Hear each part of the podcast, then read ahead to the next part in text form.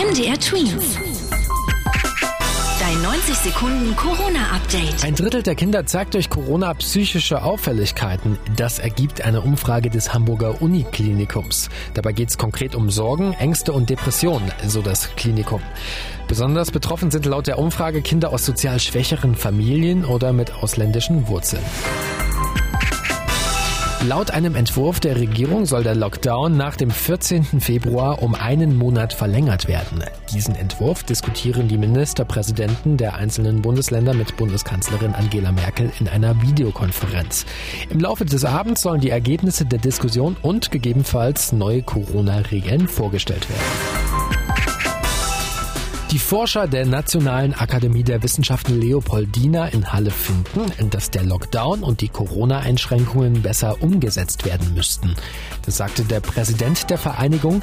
Außerdem findet er auch, dass es deutschlandweit einheitliche Corona-Regeln geben müsste. Das ist aber nicht so, weil die Bundesländer selbst über die Maßnahmen entscheiden.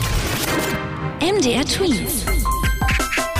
Dein 90 Sekunden Corona-Update.